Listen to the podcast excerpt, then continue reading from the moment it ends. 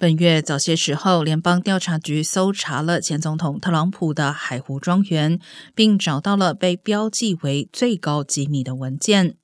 在 NBC 新闻最近进行的一项全国性民调中，百分之五十七的受访注册选民表示，对特朗普涉嫌不当行为的调查应该继续，而百分之四十的人表示应该停止。